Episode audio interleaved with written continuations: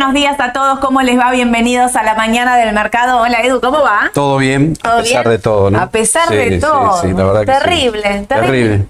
Todo lo que está pasando, eh, arrancamos eh, con todo lo que está pasando en el mundo. La verdad es terrible lo que está pasando, las imágenes, todo lo que está llegando desde la franja de Gaza con este ataque terrorista que estuvo el fin de semana, que inició el día sábado. La verdad es que es terrible. Esperemos que de una vez que esto se termine, pero no solo esto. se lo mire, sí, sí, sí, sí, sí. pero no solo esto, ¿eh? que se termine todo en todo el mundo. Realmente que en el 2023 estemos hablando de guerras, ataques, secuestro. eh, esto no es ni religión, no es un país, esto es, es un ataque terrorista y hay que, eh, digamos, eh, sancionarlo por donde se lo mire. Esto es realmente increíble. Pero bueno, nosotros estamos acá en la mañana del mercado. Vamos a intentar ponerle eh, onda positivo. Mira, voy a arrancar así. Yo, viste que siempre digo que estoy en un grupo de bolsa, eh, bolseros emergentes se llama, que siempre están ahí. No solo hacen análisis, te digo que hay Hay de todo. hay de todo, hay gente que sabe muchísimo, están siempre haciendo análisis. Hoy había un audio de Jorge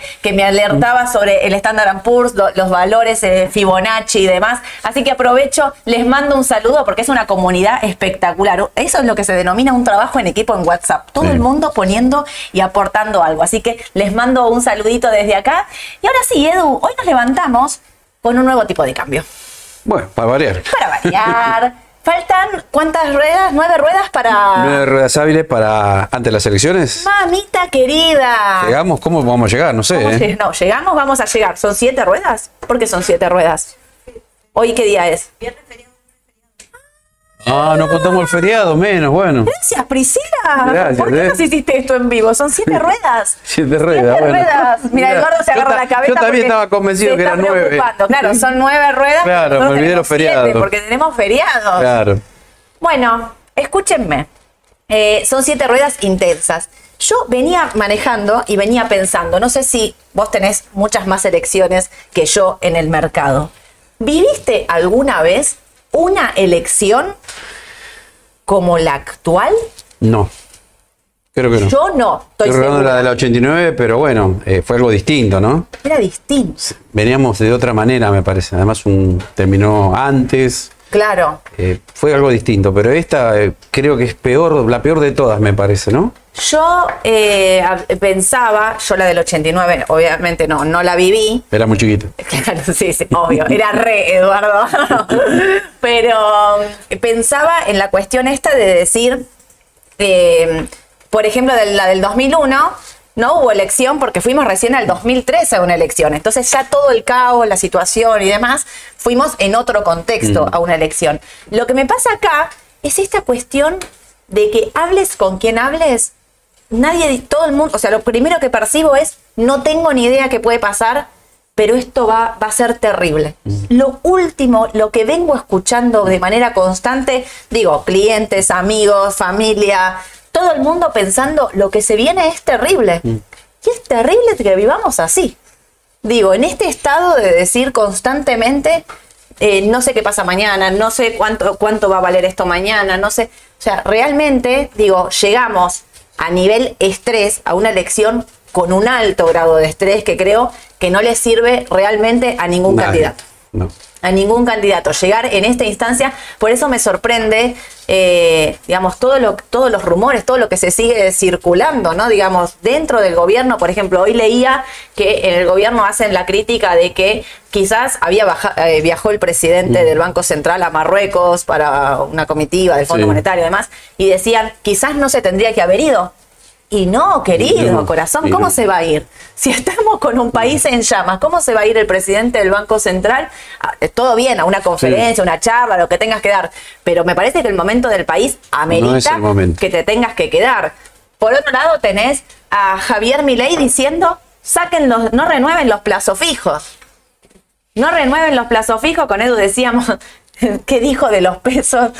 Dijo algo feo de los pesos, no sé si repetirlo, pero bueno, me da, me da cosa decirlo, Dijo ¿no? que los pesos son excremento. Sí, dijo eso. Así, de una, lo dijo, sin mucha vuelta. Sí. Entonces decís, ¿Qué necesidad? Imagínate el que le vence un plazo fijo, le venció ayer y dice, escucha eso y ¿qué hago? El dólar blue, 65 pesos subió, está en 9.45, bueno, va a llegar a 1000 pronto entonces. Obvio. Entonces va y compra dólares, no quiere renovar el plazo fijo. Mira, te cuento. ¿Te acordás que veníamos diciendo que el retiro de plazo fijos iba a ser el más grande con retiros de plazo fijo día a día? Sí. Que iba a ser el más grande de los últimos años. No solo se confirma eso, sino que hoy tenemos el retiro de dólares más eh, grande del último año. Eso es más preocupante. 30 millones se van a retirar hoy del sistema financiero porque ya estuvieron pedidos desde ayer. Viste que los bancos le hacen el pedido al Banco Central para retirar, para que la gente vaya a retirar los dólares y no te pase esto de que vos imagínate, va una persona, el día que una persona vaya a retirar sus dólares del banco y el banco le diga, no tengo los dólares, Ese día sonamos. Entonces los bancos lo que hacen es pedir todos los días eh, Sí. de manera anticipada lo que se va a retirar al día siguiente. Cuando ya tienen los, eh, o sea, obviamente si vas a retirar montos grandes, todos sabemos que se le avisa al banco Claro. para que el banco tenga la disponibilidad. Y lo que está pasando es que hoy se van a retirar 130 millones de dólares del sistema Es financiero. muchísimo. Es una bestialidad una bestialidad.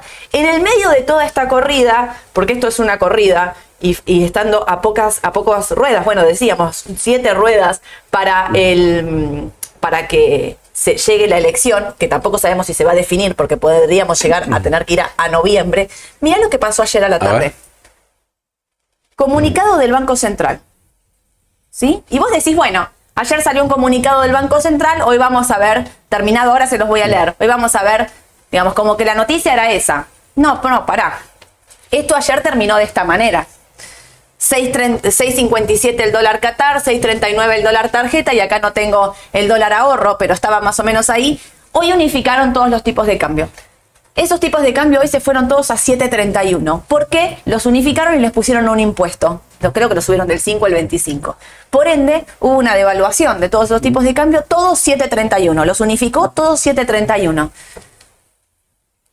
Así, las noticias se suceden al- a una velocidad que vos te vas a dormir con un comunicado pensando que, bueno, así se terminó el día y hoy a la mañana te levantás con un nuevo tipo de cambio para los que están utilizando dólar tarjeta, dólar ahorro y dólar eh, Qatar. Se terminó lo de los 300 dólares, ¿te acordás? Más de 300 dólares con consumo de tarjeta, menos 300 dólares, chao, listo, a la lona. Gastas un dólar 7.31, que igual es regalado. Porque tenés el blue en 9.45. Ahora voy a hablar de los otros tipos de cambio. Ahora, ahora te voy a contar qué fue lo que pasó en, esto, en estos tipos de cambio. Pero escúchame, ayer, claro, empieza a salir en Twitter, en todos lados, la mayor salida de depósitos, la mayor salida de depósitos. Tenés a un candidato, tenés a los economistas de ese candidato diciendo el plazo fijo no vale nada, el peso no vale nada, se viene una hiperinflación, se viene una- un, un dólar de 1.400 pesos, digamos, un bombardeo así salió un comunicado del Banco Central que no sabes si te da tranquilidad o te asusta. Escuchen esto, porque viste cuando alguien sale acá, yo tengo esta teoría, por eso lo explico. Cuando salís a aclarar, Cuando salís a aclarar, no salgas nunca a aclarar nada. Llamate a silencio, por favor, te lo pido. Pero bueno, el comunicado del Banco Central dice, Argentina mantiene un sistema financiero líquido y solvente. ¿Agrando? Sí, ahí. Ahí está. Ahí. El sistema financiero argentino presenta una sólida situación de solvencia, capitalización, liquidez y previsionamiento. La política monetaria desarrollada por el Banco Central procura mantener el poder adquisitivo de los ahorros a través de la remuneración de los plazos fijos, cuya tasa se define mensualmente o con los plazos fijos actualizados por la inflación más una remuneración del 1%. El ahorro de los argentinos depositado en el sistema financiero está resguardado por un seguro de depósito y por el rol del Banco Central de la República Argentina que actúa como prestamista de última instancia. La solvencia del sistema financiero es auditada internacionalmente como parte de los compromisos asumidos por el país en el marco de los distintos organismos multilaterales. Entre otros, el sistema está sometido al programa de, de evaluación del sistema financiero, la revisión de estándares y códigos, el programa de evaluación de la conformidad reguladora y el Consejo de Estabilidad Financiera. La estabilidad del sistema financiero es un bien público que se ha mantenido bajo distintos gobiernos y su liquidez y solvencia garantizan que podrá responder ante, eventual, ante eventuales situaciones de estrés. Lo que te está diciendo es, no te asustes, tus pesos están, tus dólares están, el sistema financiero está estable, está sólido. Voy a hacer una aclaración con respecto a esto. El mismísimo, el mismo Fondo Monetario Internacional en la última eh, la evaluación que hace, donde nos tira tierra por todos lados, lo único que dice es el sistema financiero argentino es sólido. Es lo único que sale a decir como bueno, digamos, diciendo no es la situación de un eh, de un banco central o de un, mejor dicho, de instituciones financieras al borde del colapso como era la situación del 2001, ¿no? A pesar de las LELIC, a pesar de las los pasivos y de todas las letritas, letras que tienen, ¿no? No me gusta igual la aclaración. Me da una sensación rara. Te digo más, ¿fuiste últimamente al banco estos últimos días? Me avisaron, me si vas a mediodía, prepárate. No sabes la cantidad de Me gente contaron. que hay en todas las sucursales. Y vos te pones a pensar, pero si la gente se mueve todo por internet, las trans- No, hay un montón de gente retirando dólares, pesos. Increíble. No, no, es que por eso decimos, llegamos a una elección con un nivel de estrés. Voy a ser honesta, si a mí me preguntabas que llegábamos a la elección general así, con este nivel de estrés, yo te decía que no. Yo te decía que iban a mantener las aguas calmas lo más tranquilo posible, lo más estable posible.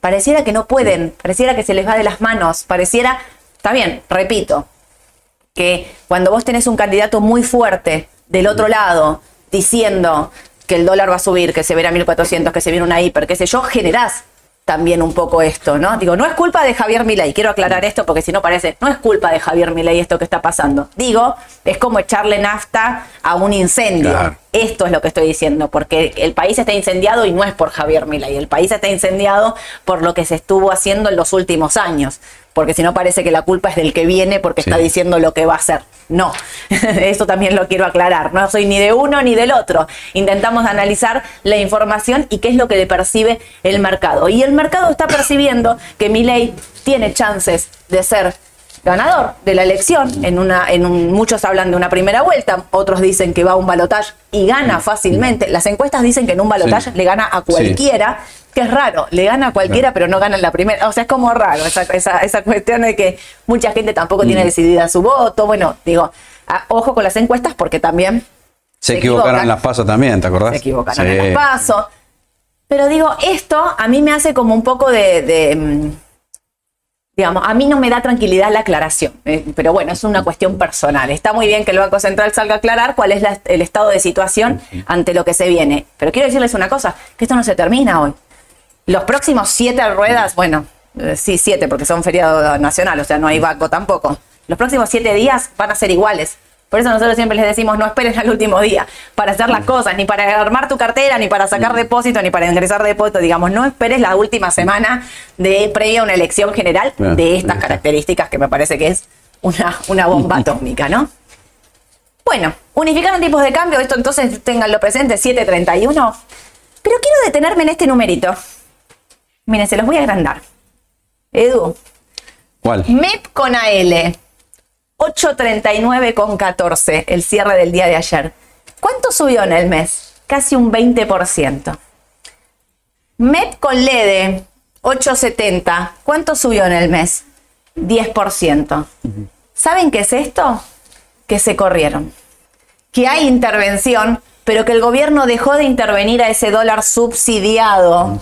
¿Se acuerdan que teníamos, que decíamos todo el tiempo, es el más barato, es el más barato, cuánto va a durar, es el más barato, para qué le sirve? Bueno, ahí está. El tipo de cambio salta en el MEP, en el AL, porque el gobierno lo que hace es, sigue interviniendo, ahora lo vamos Pero a en menor medida. Pero claro, pero otro valor Claro. A otro valor lo está haciendo, porque ahí seguís teniendo restricciones, 100 mil nominales. Ah, en el medio la semana pasada, miren, ya me olvidaba, normativas nuevas, cambios de parking para contado con liquidación Sí. de, de- de tres días a cinco días para pasar el contado con liquidación a- al exterior con legislación Nueva York y para pasar de grupo A1 a grupo 2, grupo 1 a L y GD, grupo 2 ON, CNEBIT, letras y CDR de 15 a 30 días. Listo, es como que olvídense, digamos. de- Pero les quería remarcar esto, ¿no? Este tipo de cambio que pegó un salto, un fuerte salto, tiene que ver con que el gobierno se corrió y acomoda. Por eso la brecha, que la teníamos, ¿te acordás? 20, 23, 20, mira cómo se acorta. Pero la brecha se acorta porque dejaron de intervenir acá. No porque la situación, porque vos ves una brecha y decís, ah, bueno, listo, se calmó todo, está todo tranqui. No, no está todo tranqui, está todo allá que prendido fuego, pero con esta nueva intervención a otro valor lo que hace es cambiar eh, la brecha directamente. Y acá, aparte del comunicado, Edu me trajo lo que decía el diario La Nación eh, hoy. ¿No? Eh, esto salió ayer, claro, en La Nación, en el portal, si uno entraba, miraba como primera noticia esto, sigue el desarme el plazo fijo, y es lo que, bueno, nos están preguntando los mismos clientes. Nos dicen, ¿qué hago? ¿Me ves el plazo fijo? ¿Lo renuevo? ¿Compro dólar? ¿Compro dólar MEP? ¿Me paso a sedear? Es una incertidumbre tremenda que tienen todos los inversores, todos, ¿eh? sin excepción. ¿eh? ¿Vos qué harías? Y si vos tenés un plazo fijo hoy, te vence un plazo fijo hoy, ayer, mañana, ¿Vos qué harías? Es que la realidad es que no te rinde. A ver, si estás a una tasa de 118 aproximadamente anual. Posible suba de tasa eh, del Banco Central esta semana. Claro, no, no me alcanza para cubrirme la inflación de este mes. No. Y si yo veo que el dólar va a seguir subiendo y me tengo que dolarizar, o comprar dólares o comprar un CDR. ¿Dolarizás a este tipo de cambio? Qué difícil, ¿no? Te pregunto porque, es la pregunta de todo. 881, si querés comprar un CDR, 881,50. Si querés comprar un MEP, 840. Mm. ¿Vos qué harías? Debido a la gran... Si estoy totalmente en pesos, sí, tengo que dolarizar algo seguro. El tema es cómo vengo, ¿no? Si estoy en pesos, 100% eso que está diciendo Edu, yo coincido al, al 100%. Si estás 100% en pesos, no mires 881, 870, 840 dolariza. Una parte tenés que dolarizar. Lo venimos diciendo desde hace ya meses, ahora sí, meses, antes las paso, junio o no ¿Y te acordás cuando lo dijimos el 20 de septiembre? Había que dolarizar. Al segundo día empezó a arrancar el dólar despacito y no paró de subir de ahí y ya llevamos, por lo menos con el MEP, 12 ruedas de suba consecutiva. Por eso aconsejábamos, viste, los CDR. Obvio. Si uno no compraba dólar MEP, bueno, compró un CDR que es lo mismo inclusive también ganarías más por lo que subieron los papeles afuera, ¿no? Obvio. No, por eso digo, yo si tuviese 100% en pesos no miraría esto porque me parece que los tipos de cambio pueden seguir subiendo. Como decimos siempre, el corto plazo es una gran incertidumbre, pero de largo plazo, de mediano plazo, no largo plazo, de mediano plazo me parece que la incertidumbre le va a ganar a cualquier valor racional y entonces yo dolarizaría sin lugar a dudas. Mm. También me quedaría con algo de pesos, como digo siempre, me quedo con algo de pesos para una posibilidad de una compra, una especulación, pero pocos pesos eh, en caución mm. bursátil porque están garantizados y eh, dolarizar. ¿Sí? Ahora, Edu, mira esto. Sigue el desarme de plazos fijos y el Banco Central busca que mi ley no lo profundice. El candidato eh, presidencial les aconsejó hoy renovar esas colocaciones que vienen en franca caída desde hace más de un mes. Esto es lo que estábamos diciendo. Es lo que decimos. Si la persona que no sabe nada de inversiones lo escucha a mi ley, dice, no, listo, voy y compro dólares. Sea al dólar blue, dólar MEP. Sea lo que sea. Sea lo que sea, porque te asustás. Y sí, ¿cómo Sobre todo la persona que no está en esto, se asusta, porque si tengo que tomar una decisión, no me puedo quedar quieto. Si me quedo quieto y no hago nada con los pesos, pierdo un montón de plata. Pero escúchame, hay un montón de gente que solo invierte en plazo fijo, por desconocimiento, porque no sabe, porque, eh, porque es lo más fácil, porque no, ¿para qué me voy a abrir una cuenta en una sociedad de bolsa que no sé, viste? O sea, entrar en un mundo desconocido es muy difícil vos tenés tu plazo fijo y de repente te encontrás con que una de las personas que puede ser presidente dentro de un mes, un mes y medio, está diciendo que no lo hagas y está diciendo que los pesos son nada, pero claro que salís corriendo. Claro que generás una suba del tipo de cambio. Fíjate que ayer el salto, ¿dónde se dio? En el dólar blue. Y el dólar blue tiene que ver específicamente con esto, con que la gente que retiró plazo fijo que se asustó, que leyó esto, que dijo no sé qué puede pasar, fue y compró dólar blue, porque es gente que por ahí no tiene abierta una cuenta comitente, que no sabe cómo comprar un MEP, digamos que eh, ojalá se sume cada vez más gente, por eso yo digo la importancia de, la mañana del mercado y de sumar cada vez más gente al mercado de capitales, porque vos fíjate que estás pagando mucho más caro un tipo de cambio negro encima, si tenés la plata en tu plazo fijo, la plata está en blanco. Qué clave, qué importante es también saber mantener las finanzas ordenadas desde ese punto, ¿no? ¿Para qué vas a pagar un dólar blue a 9.45 cuando tenés 8.40 mm. el tipo de cambio MEP en blanco y totalmente eh, regular? Bueno, nada, eh, yo, digamos, me, parece que entre que uno que se va el presidente del Banco Central se mm. viaja no sé dónde, que entre que el otro está diciendo que renueve los plazos fijos, bueno, creo que ahí está la explicación de todo el caos que se está viviendo en la Argentina, donde no hay alguien que, siente las bases y dice, bueno, a ver, esperen un cachito, vamos a ordenar esto. Hay desorden. El desorden genera caos, el caos genera volatilidad. Así que acá están los depósitos privados para que ustedes vayan viendo. Estos son lo que vienen cayendo, los depósitos privados en dólares. Acá se los pusimos de eso gráfico. No puse la fuente, me olvidé pero lo saqué de Twitter, ¿eh? ¿eh? de los depósitos privados en dólares, cómo vienen bajando, y acá también, eh, acá miren cómo son estas líneas eh, azules profundas, porque es la mayor salida, fíjate, ¿no? O sea, 2000, acá tenemos 2023, pero esta es un poquito mayor, un poquito mayor a la de agosto a la de agosto 2023. Así que, bueno, nada, esto es como para cerrar un poco lo que, lo que venimos diciendo. Y acá este famoso gráfico de Adrián Weebly, a quien le mandamos un saludo, un genio que sigue haciéndonos este gráfico y nos sigue explicando y nos sigue demostrando tan fácilmente que la intervención sigue. Fíjense, el pico para arriba y el cierre por debajo, pero siempre más arriba. Viste que yo te decía, Edu, Edu, esto me da como, como temor. Una suba así en el análisis técnico, da temor. Obvio. Da temor. Además, viste que yo siempre te digo, después de 9, 10, 12 ruedas de suba consecutiva en cualquier activo, viene la corrección. Pero esta vez no sabés si va a venir. Porque sabés que falta mucho para la elección, cada vez hay mayor incertidumbre. No me animo a decirte si hoy puede bajar un poquito.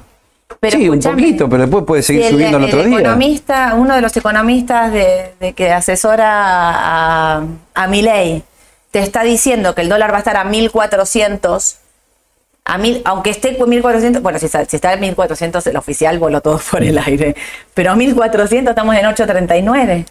¿De qué tipo de cambio? Digo, si querés pensar que lo dijo sobre el contado con liquidación, está 880. Dijo que se va a ir a 1400 en breve y que se espera una hiperinflación.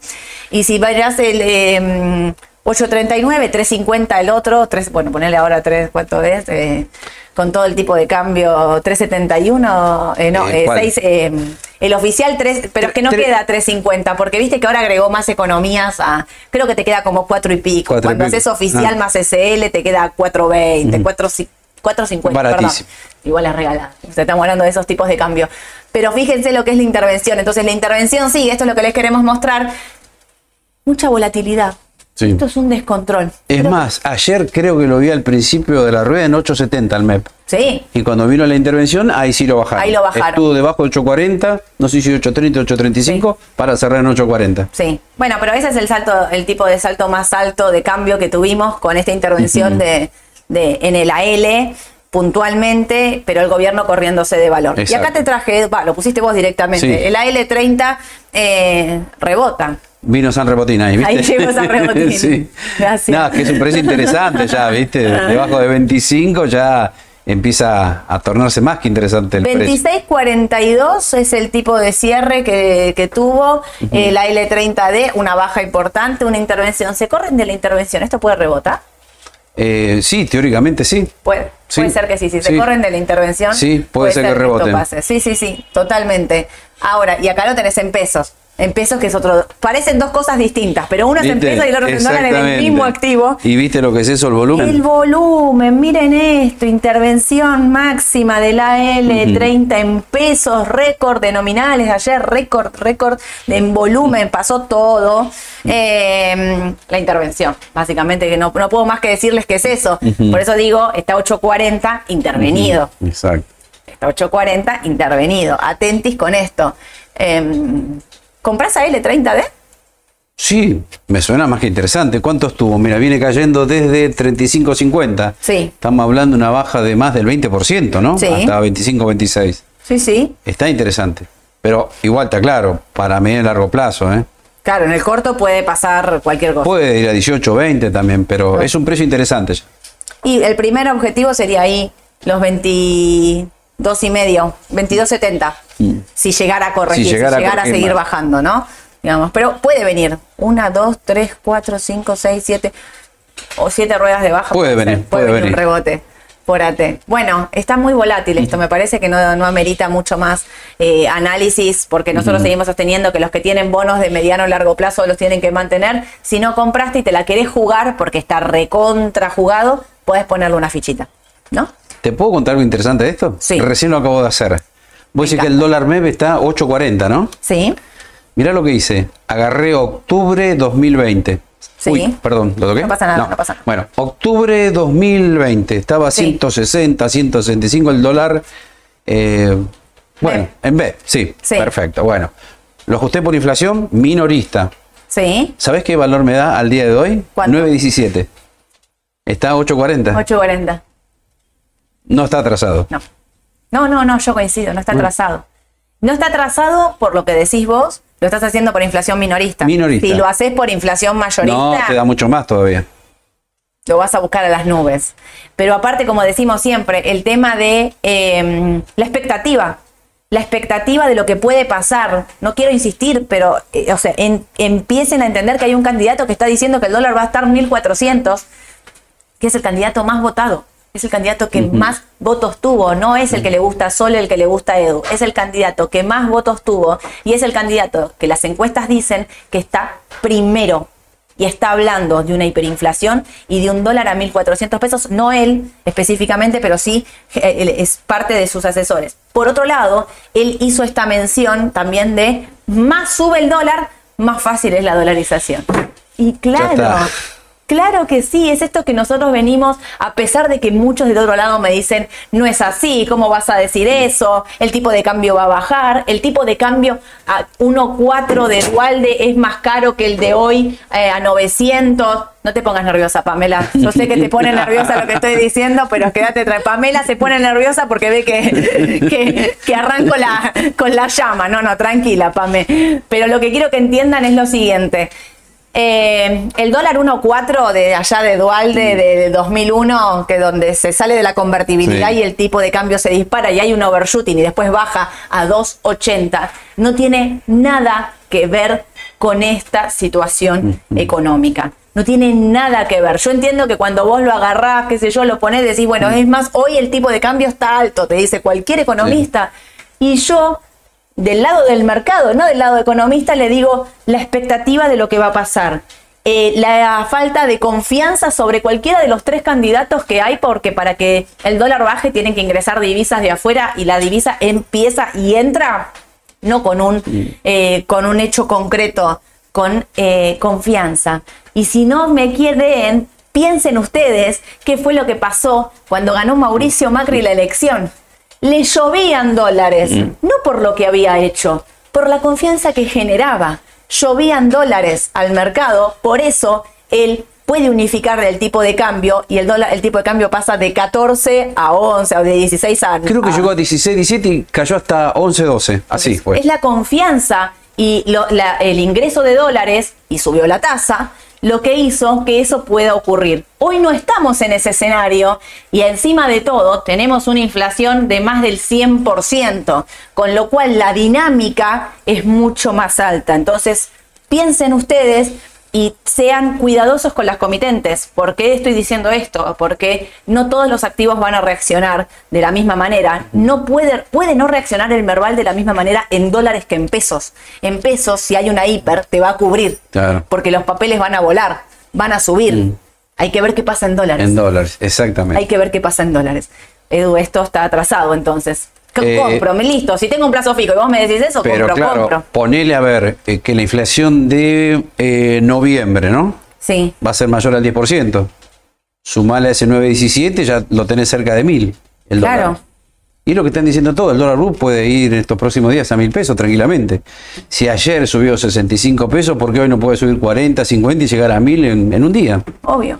Escuchen una cosa, eh, porque sé que ahí en los comentarios, no, no se enojen con nadie, lo que están diciendo, digamos, lo dijo un asesor de, de, Javier Milei o, parte de su equipo de asesores, digamos, no sé si es específicamente de él, pero no importa lo que dice cada uno, eh, quién lo dice, si es una otra sociedad de bolsa, no hablemos mal de nadie en el, en el sentido de lo que él, ellos están haciendo un análisis económico, de la misma manera que yo estoy diciendo y me vienen matando, porque ustedes por ahí acá no lo ven, pero yo por ahí a veces me pasa que voy a un programa o algo y me dicen de todo porque yo pienso que el dólar va a subir.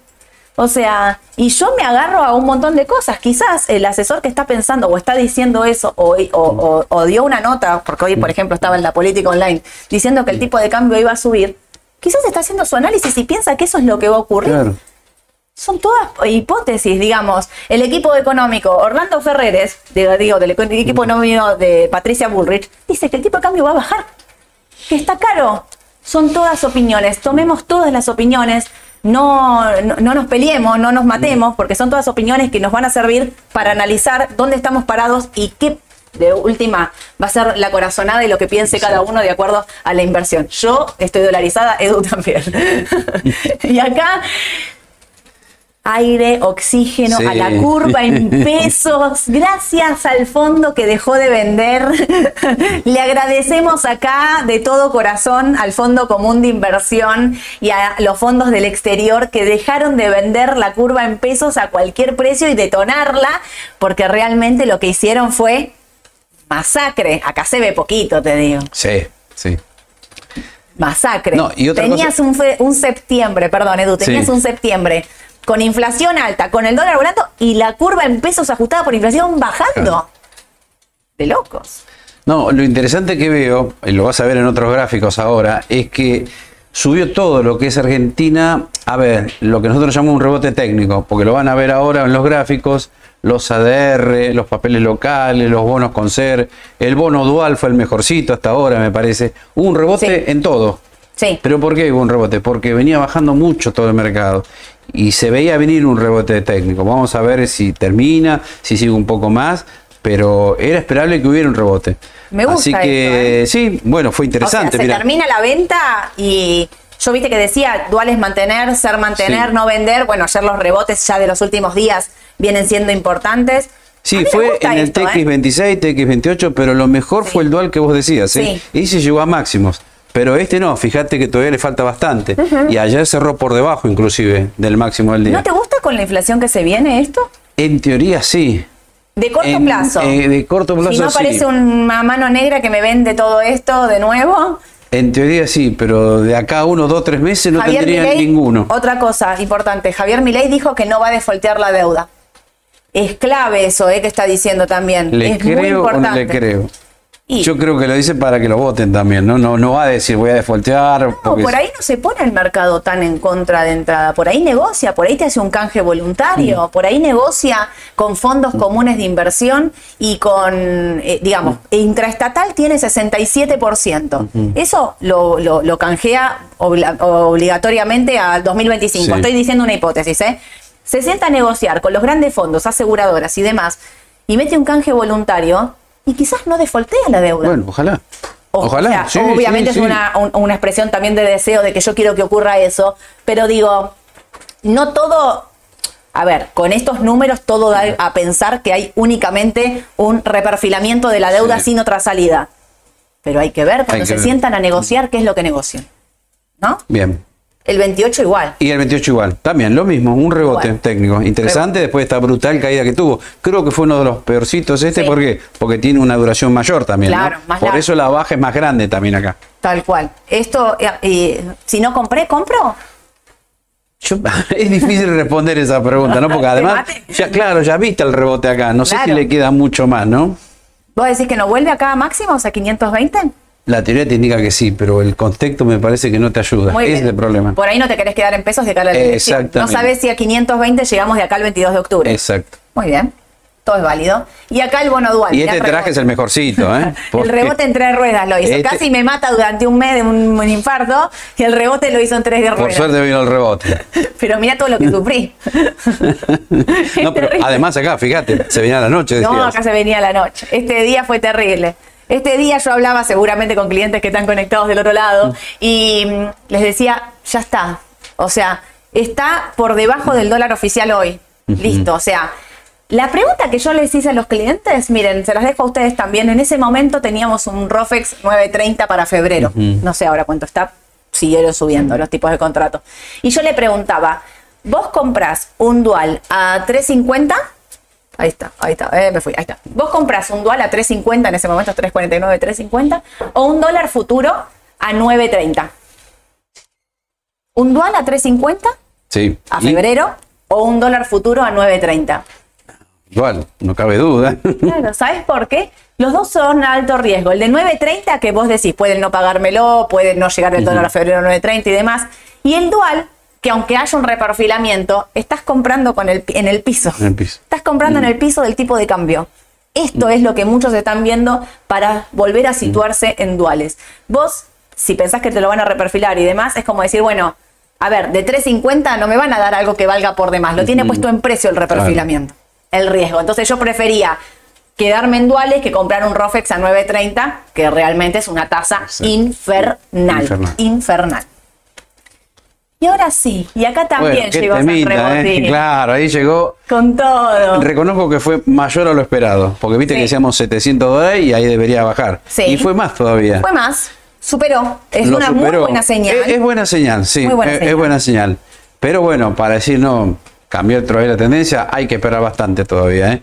porque si ves los papeles afuera uno por uno, la tendencia bajista está instalada en los bancos más que nada, ¿no? Supervil, Galicia, Francés, ahí sí se nota que está mal el mercado. Claro. Lo que pasa es que en contraposición te ayudan eh, IPF, Pampa, que no están tan mal, están queriendo recomponerse. Eh, por eso que bueno, eh, Merval en dólar lo tenemos en este nivel y no en 700, 735 creo que cerró, sí.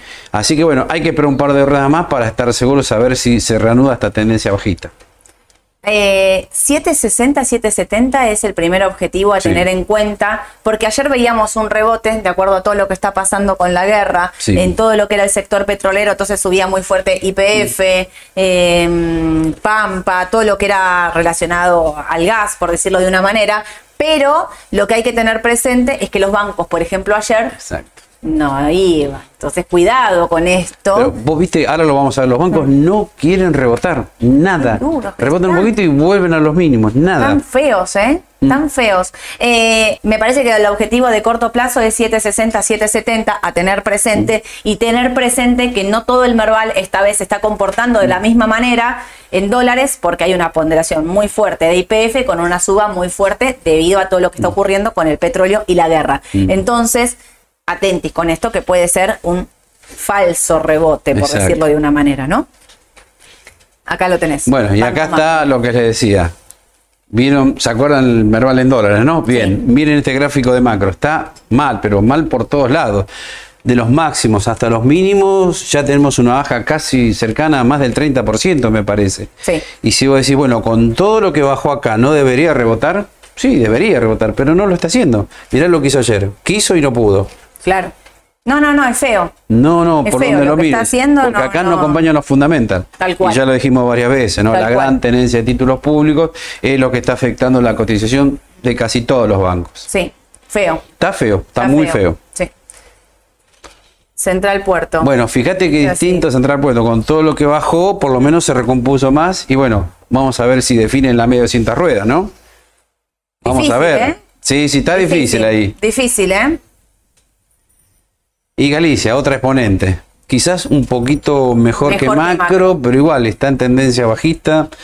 Eh, bueno, por todo lo que dijimos recién, ¿no? Los que se lo quedan ahora sí, ya es de riesgo. ¿eh? Galicia es de riesgo, Banco Macro es de riesgo, incluso Central Puerto, que a mí me gusta eh, mucho, es un papel que yo me quedaría para mantener de mm. mediano largo, porque me parece que puede tener posibilidades. Entendemos, como decíamos el otro día, que el mercado puede llevárselo puesto, incluso, ¿sí? Y Pampa. Y Pampa. Este es un bueno, raro. sí, es raro. Es como que se recompuso. Está ahí, como que no termina de definir una tendencia, porque se metió por acá abajo y era feo. Ahora rebota. Rebota también porque Pampa es holding y tiene IPF adentro de su holding. Ojo, ¿eh? Y otra cosita, lo que sí rebotó con muy poquito volumen, ¿eh? Sí. Es una señal no muy buena. No muy clara, digamos. Desde lo, yo miro esto y digo, bueno, che, salió, ¿eh? se metió por sobre la media de 200 y vuelve a ir te iría a 43 y medio. ¿Sabes qué me genera duda? Sí, a mí en también. En otro contexto te diría compro, compro sin duda. Esto salió, va a 43 y medio. El hecho que se recomponga y lo tengas arriba de la media no me quiere decir mucho todavía. Hay que esperar un par de ruedas más para confirmar, a ver si es posible, factible un cambio de tendencia. Si tenés un perfil de riesgo y que estás buscando algo para el corto plazo, de corto plazo esto puede, o sea, técnicamente, me aíslo de todas las noticias, qué sé yo, técnicamente esto puede volver acá a 43 y medio. Si volverá o no volverá, estoy dudosa con el mercado yo también, Sí, sí, estoy dudosa. Si sos un perfil medio moderado, cuidado, ¿eh? porque estoy dudosa con respecto a Pampa. Y ahora sí, me voy para Estados Unidos. Nos vamos para afuera, Estados Unidos, eh, que está también en medio de un rebote. Si bien ayer, ayer fue un día raro porque Estados Unidos tuvo solo renta variable y no tenía eh, renta fija, no tenía bonos del tesoro porque era, no me acuerdo qué feriado era ayer. No sé, sepan de comprender que no me acuerdo qué era. ¿Qué pasó? ¿Qué era ayer? El Columbus Day. Ah, Columbus Day. Ahí está. Estoy quemada, gente, sépanlo. El Columbus Day hizo que no hubiese. No, no quiero. Eh, no hubiese bonos de, del tesoro, pero sí había renta variable. Sí un día medio raro, porque como no tenías bonos del tesoro y encima tenías el conflicto de la guerra, no sabías bien qué estaba pasando con la deuda. Lo que está pasando hoy es que los bonos del tesoro están bajando porque muchos se están comprando para cubrirse. ¿Por qué? Porque es cobertura. Comprar un bono del tesoro, cuando, cuando compren, suba, eh, sube el valor, baja la, eh, el, rendimiento. Y están comprando mucho por el conflicto este que, digamos, por este ataque terrorista que hubo el día sábado y que se extiende, digamos, ¿no? También queda ver qué pasa de ahora en adelante. Cómo se, cómo se desencadena este conflicto. Porque viste que cuando fue el de Rusia-Ucrania, eh, Rusia atacó a Ucrania y decían en tres días, cuatro días, cinco días se termina. Y, seguimos. Y lleva más de un año. Y seguimos. Mm. Acá es distinto, ojo, la franja de Gaza, que no es, un, no, es una, no es un chiste, la comunidad judía, Israel, eh, hay muchos conflictos, por eso, eh, digamos, muchos también, eh, mucho poder, digamos, no es lo mismo un Rusia-Ucrania para Ucrania, digamos, no tiene la misma fuerza Israel que Ucrania, esto me estoy refiriendo políticamente, y hay que tener muchísimo cuidado con cómo se va a desencadenar este conflicto. Por eso muchos hablan ahora sí de un superpetróleo 150 tómenlo como con muchas pinzas. Mm. Puede haber un rebote del petróleo, obviamente, porque en mm. un conflicto de estas características, lo primero que rebotó rápidamente fue el tipo del petróleo, pero hay que ver. En el medio, Estados Unidos, que ya había bajado, que se había metido debajo de la media de 200, y hoy Revivió. Revivió. Revivió, sí, sí, sí. Revivió. Había palabras. Igual, te cuento, está mejor el de las tecnológicas si bien no lo trajimos hoy, van a ver que las cotizaciones están ahora más por arriba, ¿no?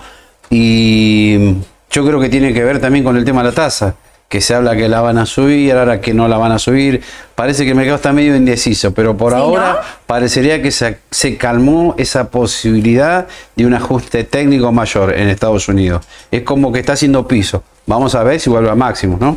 ¿Sabés que estaba buscando? Porque no me acordaba, me anoté. Los principales índices cerraron la jornada anterior en terreno positivo, revirtiendo descensos anteriores de Wall Street. Se ha visto impulsada en parte por las declaraciones de los responsables de la Reserva Federal, que han sugerido que el reciente aumento del rendimiento de los bonos del Tesoro estadounidense podrían reducir la necesidad de que el Banco Central suba los costes de endeudamiento a corto plazo. Atente. Bien. Atente, que quizás lo hizo el mercado, lo que no hizo Powell se lo hizo el mercado de subirle la tasa, ¿no? Automáticamente. Bueno, es una señal, hay que seguirlo muy de cerca porque eso puede generar un rebote de mayor profundidad, ¿eh? O sea, esto puede volver. Sí. Em, Tenés más recorrido acá, me parece. Sí. sí. ¿Sabes que a mí esto me gusta? Sí, no está mal. Y empieza la época de balances. Hoy llegó. Eh, temporada de balances. Hoy llegó PepsiCo. Sí que la sigla es PEP, para que le interesa, PEP. E sí. Bueno, superó las expectativas, se esperaba 2.15 y fue 2.25. Sí. Así que está subiendo en el pre el 1%. Una acción que bajó mucho, eh, todo, el, sector bajó muchísimo. Impresionante. Así que se espera técnicamente un rebote, más ahora que vinieron buenos los números. Y a estar atento a Coca-Cola, porque viste, cada vez que viene bien Pepsi, después la acompaña Coca-Cola, ¿no? Siempre. Creo está más o menos en el mismo sector, ¿no? También arrancó el rebote, superó, lo, eh, perdón, soportó los 52 dólares. Sí bien, después de una baja infernal de Coca-Cola, superó, eh, soportó la baja de los 52 dólares y hay un rebote hoy del 1%. ¿Debido a qué? A ese dato de consumo. Creo que lo tenemos Coca-Cola, ¿no? Me parece. Para, primero tengo ¿eh? acá. Acá está. Ahora voy, ahora voy, con el petróleo. Miren qué ¿eh? interesante este numerito, ¿no? Los 50, 51, 52. Para Coca-Cola me parece que es interesante para que se efectúe un interesante rebote, ¿no? Noviembre de 2021 es eso. Eh, es sí, un montón. Sí, es un montón, sí. Es más, yo te digo, yo pensé que iba a buscar este nivel. Sí, yo también. Pero fue a buscar este otro. Sí. Y los fundamentals se mantienen, con lo cual... Yo también pensé que frenaba acá en 54. No me desagrada este tener no, estos niveles. Para nada, para nada, de menos después de toda esta baja. Exactamente. Toda esta baja. El consumo, bueno, Ale estuvo explicando la decisión justa un poco de si se espera una recesión, que se consuma menos, digamos, el, sector de consumo viene corrigiendo fuertemente todo, porque no era solo Coca-Cola, no era un, problema de Coca-Cola, era un problema de todos los papeles de consumo. ¿Sabes cuál es así también? McDonald's. McDonald's, Pepsi, sí. PepsiCo, Coca-Cola, McDonald's. Te digo que están las tres para que compres la que quieras. Pero ¿no será que el mercado ya lo descontó cuando hizo esta baja Coca-Cola?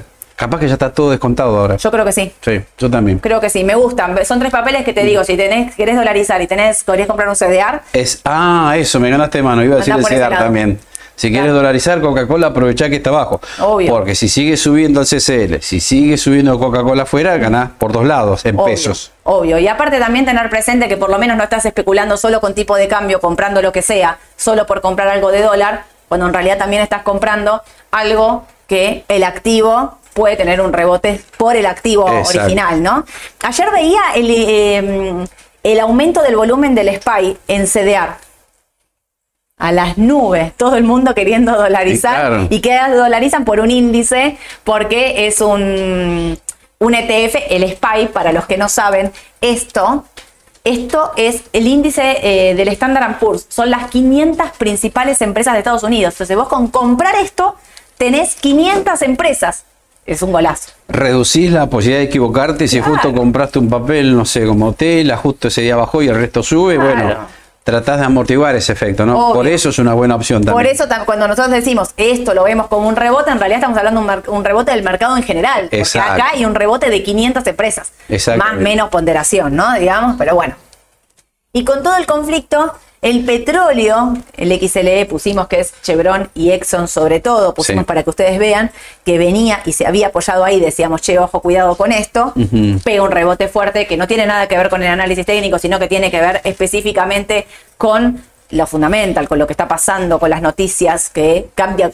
Por eso también decimos, no, el análisis técnico no es todo, te viene una noticia como la que está ocurriendo y te cambia todo real y acá tenés este rebote. Era inesperado esto, ¿no? Porque hasta el viernes vos te ibas a decir, nada, petróleo baja, como habíamos dicho, ya está, se murió. Y sin embargo, con esta noticia del sábado, esta guerra, este, bueno, impuso otra vez el precio del petróleo. Vamos a ver si va a los máximos ahora, ¿no? El petróleo.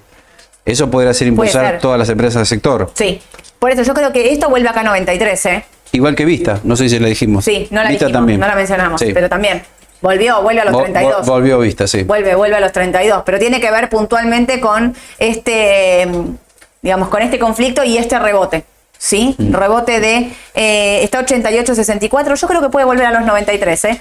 XLE, para los que no saben, es un índice, es un ETF que agrupa empresas de, de energía y ahí tenés una gran ponderación de Exxon y Chevron, de ambas. Y también tenés el CDR, si alguno está interesado. Ahí está. No me acordaba el CDR del sí, Muy bien, Edu, muy bien, muy bien. ¿Qué más tenemos? ¿Algo más? Ah, no, ya está, termino. Miren, acá se los puse para que los puedan seguir a los chicos en Instagram. Ahí empiezan los seguidores. Empezá a mirar porque te suben los seguidores. Mauro Natalucci, Ayelen Romero, Priscila Bruno, Eduardo Fernández, Ale, y ahí pusimos también el mío. Estos son los perfiles oficiales. Está lleno de truchos, por Dios, se los pido. Ojo con las cuentas que siguen. Eh, busquen a los chicos, acá por eso les pusimos esta placa. Estos son los Instagram oficiales de los chicos. Raba Bursátil es arroba,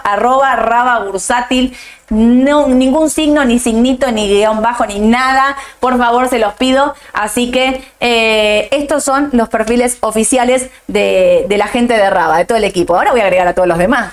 A Pamela para que le hagan en oficial a Pamela y a Mariela para las aperturas de cuenta. O no podemos, ¿no? Mira, me dice que sí, Pamela me dice. Pamela me dice que sí, entonces me sigue a todos, siempre me encanta. Em, eh, bueno, vamos con las preguntas, Para, una aclaración que quiero hacer, porque no sé si quedó del todo claro. Lo que hablamos de las, eh, los, lo que dijeron de, con respecto al dólar de 1400, lo voy a decir con nombre y apellido, lo dijo Mauro Massa, que es asesor, es el economista de, eh, financiero de, Bull Market.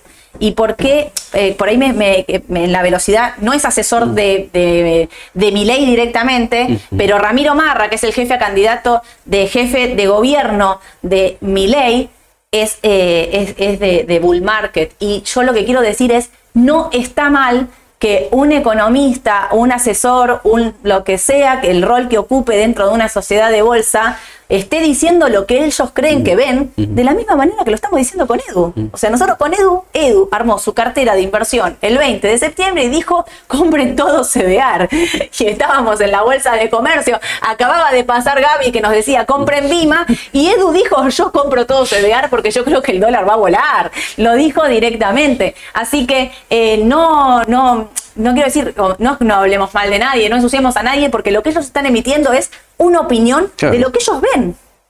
nada más de lo que venimos diciendo con Edu de dolaricen, cuidado con esto, cuidado con los pesos, o sea, cualquier otro puede decir son unos tirabombas, que también nos dicen a veces que somos sí, tirabombas, pero bueno, nosotros de verdad les decimos lo, que creemos, pero me parece eso, que él está emitiendo una opinión eh, de acuerdo a lo que él cree que va a pasar y hay que, hay que tomarlo, hay que tomarlo. Giselle, buenas, consulta, ¿cómo ven la situación de los bancos frente a las LELIC? ¿Viste los gráficos, Giselle? Claro. Edu te lo dijo todo. Lo dijimos ya varias veces y hoy lo mostramos el gráfico de macro, es por demás elocuente. Y eso que no quisimos poner Superbill, que está peor, ¿no? Porque no quisiste ser tan tirabomba. Claro, vamos a decir otra vez Superbill, ya sabemos lo que pasa. Bueno, Superbill es el peor, lo volvemos a repetir porque tiene un 50% de sus activos en, eh, invertido en títulos del Estado. La claro. bueno, todos los bonos, el resto de los bonos, ¿no? Obvio. Por eso están tan mal los bancos y no le vemos recuperación de corto plazo. No. Yo no los veo. Y frente a las LELIC, la verdad es que esa negociación, no sabemos ni quién va a ser el próximo eh, presidente de la Argentina. Imagínate que esa negociación de las LELIC va a ser con como Brava. va a ser difícil, así que cómo pueden salir de ahí no tengo ni idea, pero los bancos, salvo que compres un banco ahora, y literal me digas, no lo voy a mirar, no lo voy a mirar, porque el balance, por ejemplo, de macro es muy bueno. Sí, son buenos, exactamente. Salvo el tema de la LELIC. Entonces, si vos te querés abstraer y decir, bueno, yo compro macro a 18 dólares, tengo una pregunta, compro macro a 18 dólares. En el medio con el tema de las LELIC puede pasar cualquier cosa, no tengo ni idea. Pero yo creo que lo tiene descontado. El conflicto que va a tener con las LELIC creo que lo tiene descontado, porque si no tendría que valer mucho más. ¿Compro y me lo quedo? Si te gustan los bancos, sí. Igual no compraría todo lo que me debería comprar. No. Si quiero comprar un 20, compro un 10. Porque está la posibilidad que siga bajando. Obvio que sí. Entonces solo compro una pequeña parte. Es eso de y, pero para guardar nada. Claro, exactamente. Compro ahora una partecita para quedármela, pero si llega a irse a 12 dólares de nuevo. Pero eso sí, en el interés me tengo que bancar lo que pase con el dólar, con los bancos. Tripa corazón, Eduardo, claro. la banco. Ahí está, para los que siempre preguntan por los bancos, esa es un poco la respuesta. Eh, ¿Qué refugios de valor recomienda para atravesar nuestra franja? Eh, yo creo que refugios de valor son CDR. No sé si Edu coincidís. Totalmente. Me parece que el CDR. Hasta que no pare lo del dólar, no terminen las elecciones. Duermo tranquila, te digo, la verdad es que duermo tranquila. duermo tranquila en CDR, me quedo ahí, hago la plancha, espero eh, qué tipo de cambio pase lo que tenga que pasar. Estoy en empresas de valor. Coca-Cola, McDonald's, la que venimos diciendo del consumo, me parece que son una buena alternativa para entrar ahora. Coca-Cola 1,8 arriba. Ahí está. Me parece que, es, que viene por ahí el, el tema. Sí. ¿Sí? Ay, espera. Sole y Edu, ¿qué recomiendan a largo plazo Estados Unidos? Gracias. A largo plazo, Edu, yo índices compraría a largo plazo. Claro, depende si sos eh, un perfil muy conservador o si sos muy agresivo. Sí. Si sos muy conservador, vamos al bono del tesoro a 10 años. Ahí tenés el ETF, el TLH. Exacto. Que está rindiendo más o menos el 4,8, 4,9. Bien, ¿eh? Es una opción interesante. Sí. Ahora, si, tu perfil es agresivo. O, moderado, más o, o moderado, bueno. Un, mix. Un mix. El ETF de Standard Poor's, SPY, es una posibilidad. ¿Y qué otros papeles más podemos recomendar? Ahora, si sos más agresivo, iría por el lado tecnológico, empresas de inteligencia artificial, Microsoft y Nvidia. Sí. Eh, totalmente. Y mm. por ahí puedes hacer un mix. No tenés por qué ponerte todo. O sea, puedes poner un Microsoft, mm. puedes poner un Spy, puedes poner un Coca-Cola, un poco de bono del tesoro, y te armaste una cartera mixta en Estados Unidos con distintos, perfiles, ¿no? o sea, no todo ni tan agresivo, ni muy muy, ni tan tan, se diría, ¿no? Me parece. Podría ser. Héctor, Sole, si el gobierno se corre y no interviene, ¿esperamos que la L30D se vaya para arriba? Yo sí espero eso. Honestamente, sí creo que puede pasar eso. Si se corren, yo creo que puede haber un rebote de la L30D en estos precios. Pero son siete ruedas a todo nada. ¿Viste que Sergio Massa dijo en el debate? Yo creo que ahí entendí digamos, viste que estamos siempre diciendo, bueno, Sergio Massa quiere ser presidente, no quiere ser presidente, eh, tiene un montón de años por delante. Y el tipo dijo en el debate, me juego el minuto más importante de mi vida. Se la está jugando a todo nada, mm. quiere ser presidente, te lo mm. está diciendo con fuerza, con todo. Eh, así que yo creo que va a intervenir o no va a intervenir, por ahí lo que hace es mantener mm. en estos cambios, ¿no? Intentar. Fíjate lo que el volumen de la L30 en pesos. Pero en dólares yo creo que se puede venir un rebote. La última. Dale. Sedear para cubrirse del riesgo argentino, la mejor opción. Pero ¿Ven algún peligro de intervención en esas posiciones? ¡Ay, Javier! ¡Qué temor! hay un montón, todos los días surgen, viste, mil rumores de, che, ¿qué va a pasar con el CDR? Lo pueden intervenir y demás. Nosotros, ¿se acuerdan que dijimos, hicimos un montón de de, averiguaciones sobre lo que podía pasar con los CDR. En algún momento, eh, me remito para atrás, eh, se había dejado de, o sea, no podían generar nuevos CDR como nuevos, pero los que estaban, estaban, cotizaban. ¿Te acuerdas en ese momento? City, Apple, había poquitos CDR, se operaban muy poquito. Mira todos los que tenés ahora. Mira lo que tenés ahora. Y, hace poco sacaron los ocho índices también, debido al éxito que tenían el resto de los CDR. Tal cual. Así que son cobertura, esta es una realidad, tienen el contado con liquidación implícito eh, como tipo de cambio y la realidad es que yo no veo un peligro en este momento en los CDR porque, o sea, ¿qué beneficio? Siempre cuando vos haces una restricción, un corte o lo que sea, tenés un beneficio del otro lado. Mm. ¿Qué beneficio tendrías hoy en cortar los CDR, en sacarlos, en... La verdad es que no lo veo, pero bueno, esto hay que, como todo Argentina, hay que seguirlo. Todo Argentina es de corto plazo. Bueno, nos vamos a desayunar. Vale, vamos. Nos vamos a desayunar. Hoy a la tarde hacen la decisión justa eh, Mauro y Aye. Está bien, hoy es martes, ¿no? Sí. Mauro y Aye hacen la decisión justa, hacen em, análisis técnico. Esperen, no me quiero olvidar de una cosa. Veo que acá todos me están haciendo señas, pero paren. Mañana a las 6 de la tarde, miércoles, 18 horas, le van a estar haciendo una entrevista a Juan Ignacio Raba, director de Raba Bursátil en la radio. ¿Cómo se llama la radio? No me acuerdo. ¿Cómo? Conexión abierta. Conexión abierta. Vamos a poner un link, algo para que. Les vamos a mandar el link para que lo puedan ver, porque también se va a transmitir por YouTube. Juani va a estar contando la historia de Raba, va a estar hablando de. Va a estar hablando de todo. Yo ya un poquito ahí escuché más o menos algunas de las preguntas que iban a venir. Me parece que va a estar buenísima y qué bueno que un director de Raba vaya a contarle a todos ustedes, porque ustedes nos conocen a nosotros, pero que vayan a escuchar del mismo director de Raba cómo viene, cómo viene la mano, cómo es Raba, cuál es la historia de Raba, cómo llegamos hasta acá, cómo llegamos hasta esta mañana del mercado. Me parece que va a ser ahí una, una, una mm, como una línea histórica de todo lo que viene pasando en Raba hasta llegar a la mañana del mercado. Así que me parece que va a estar muy bueno. Suscríbanse al canal de YouTube. Eh, denle, como me decís vos, ¿cómo es? Denle like, ahí a la, a la publicación, a la manito, así llegamos cada vez a más gente. Hoy en algún momento me escribieron hay 2.000 personas conectadas. Son un montón, la verdad. Gracias, gracias a todos por seguirnos, gracias por escribirnos, gracias por bancarnos y gracias por recomendar la mañana del mercado, llegar cada vez a más gente. Este es el objetivo, así que vamos por eso. Que tengan un excelente día. Chau, chau.